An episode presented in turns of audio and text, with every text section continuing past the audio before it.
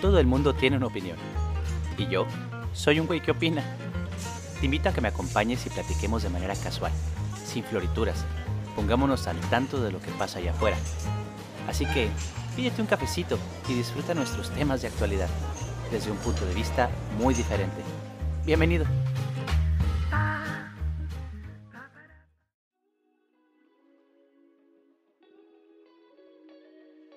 Muy buenas a todos, los saluda un güey que opina y les doy la bienvenida a este, el episodio número 5 de mi programa.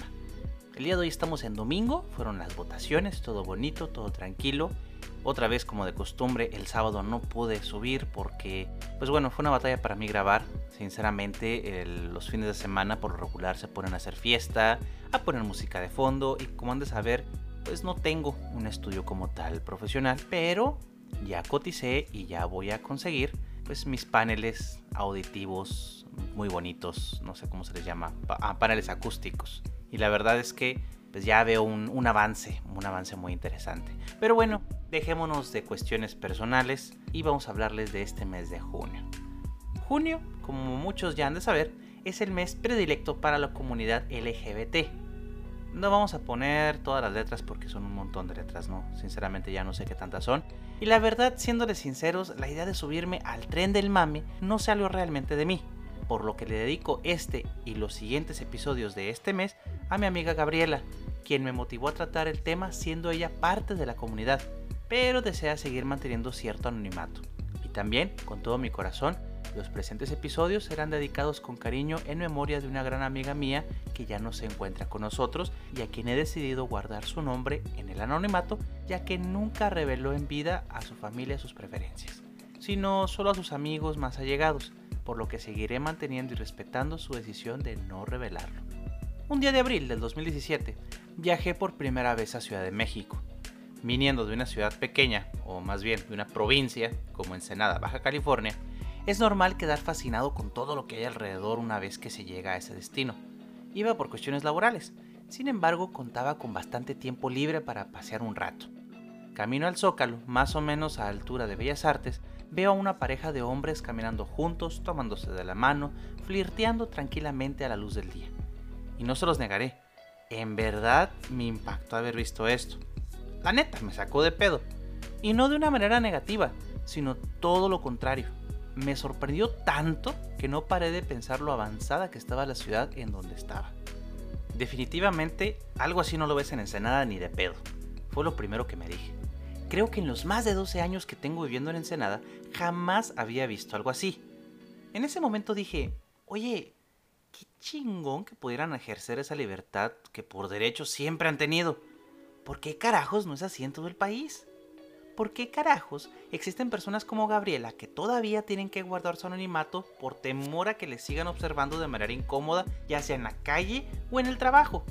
¿Por qué Gabriela se tiene que ver obligada a reprimir lo que su corazón le dicta por culpa de introyectos vetustos provenientes de un libro que testifica a nombre de un dios benevolente, cuando ha sido el hombre quien ha intervenido en la edición del mismo para dirigir a la sociedad a su conveniencia?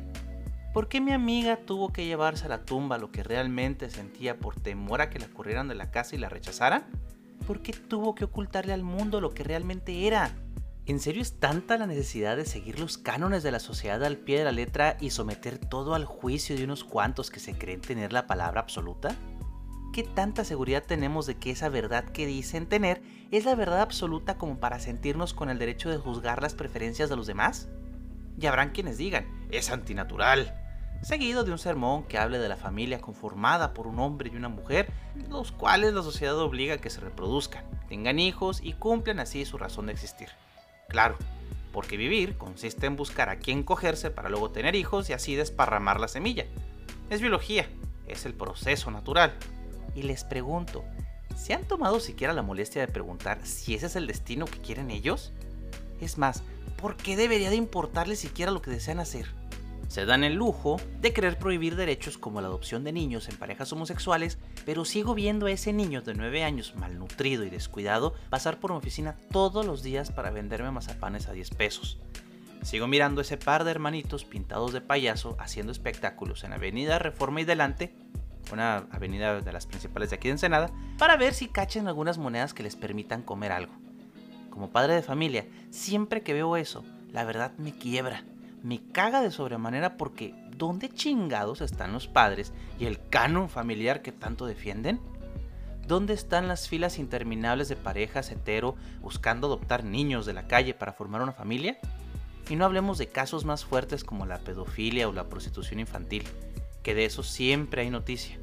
¿Dónde está toda esa gente intolerante para ponerse a adoptar y salvarlos de esas situaciones? Porque les aseguro que esos niños vivirán felices y plenos sin fijarse siquiera en quienes los están adoptando.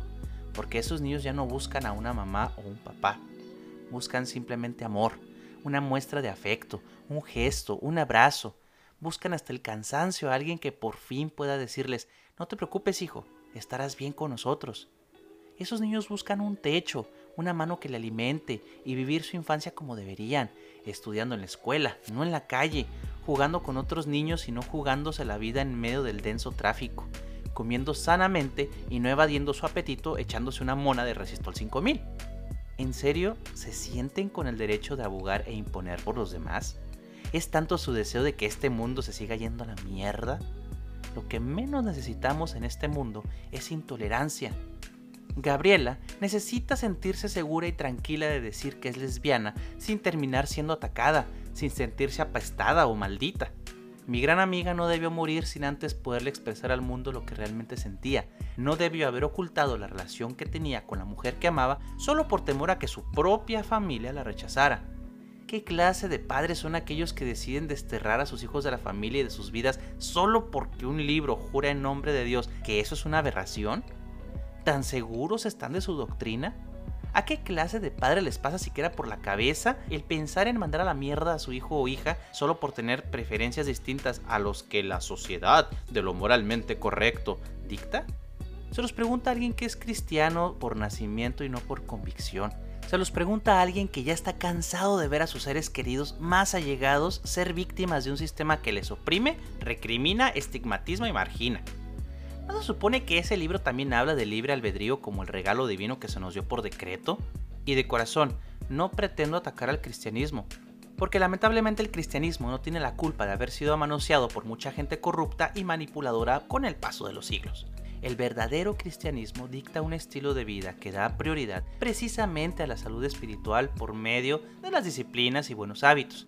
Nos permite ver nuestro cuerpo como un templo al que no debemos dañar con vicios de ningún tipo. Y también nos invita a abrazar y aceptar otras doctrinas, así no estemos de acuerdo con ellas. Simplemente aceptarlas, porque el mundo sigue girando, el tiempo sigue corriendo y al final del camino terminaremos siendo lo que fuimos al principio antes siquiera de existir. Exacto, nada.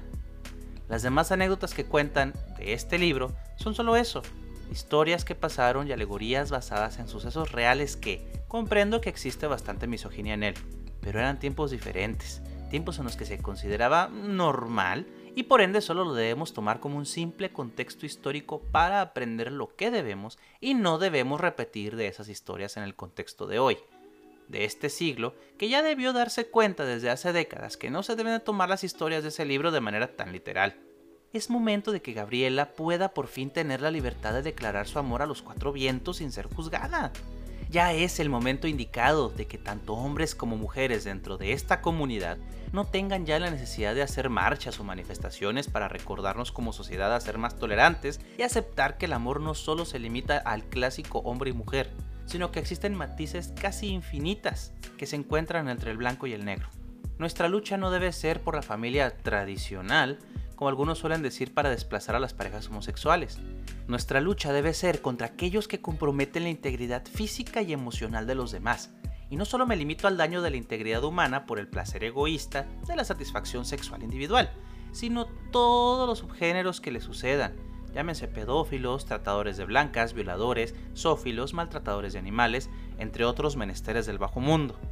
Es necesario inculcar los valores hacia quienes nos descienden para hacerles ver que el amor es un idioma universal que está más allá del uno y el cero, donde el amor tiene que verse de manera cuántica y cuasi infinita. Un amor desinteresado, indistinto al género y de mutuo consentimiento, aguas, mutuo consentimiento, porque el día que comprendamos como sociedad y aceptemos con humildad en el corazón que conformamos parte de los mismos elementos, de las mismas células, mismos átomos y de la misma energía, ese día no se necesitarán hacer más distinciones, porque al fin seremos una misma célula, un mismo organismo actuando en sinergia con el universo, y solo así lograremos encontrar la verdadera paz. Probablemente se escucha muy viajado lo que acabo de decir, y sí, probablemente nunca llegaremos a ser perfectos como sociedad, pero deberíamos esforzarnos más para lograr ser cada día menos imperfectos. Y bueno, aquí se despide un güey que opina, recordándoles de nueva cuenta que este mes de junio será especialmente para la comunidad LGBTIQ, por lo que estaré tocando temas y casos relacionados a ella.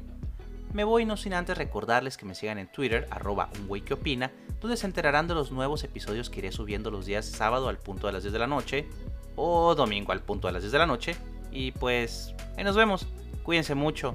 Muy buenas vibras para todos y muy bonita noche. Hasta pronto.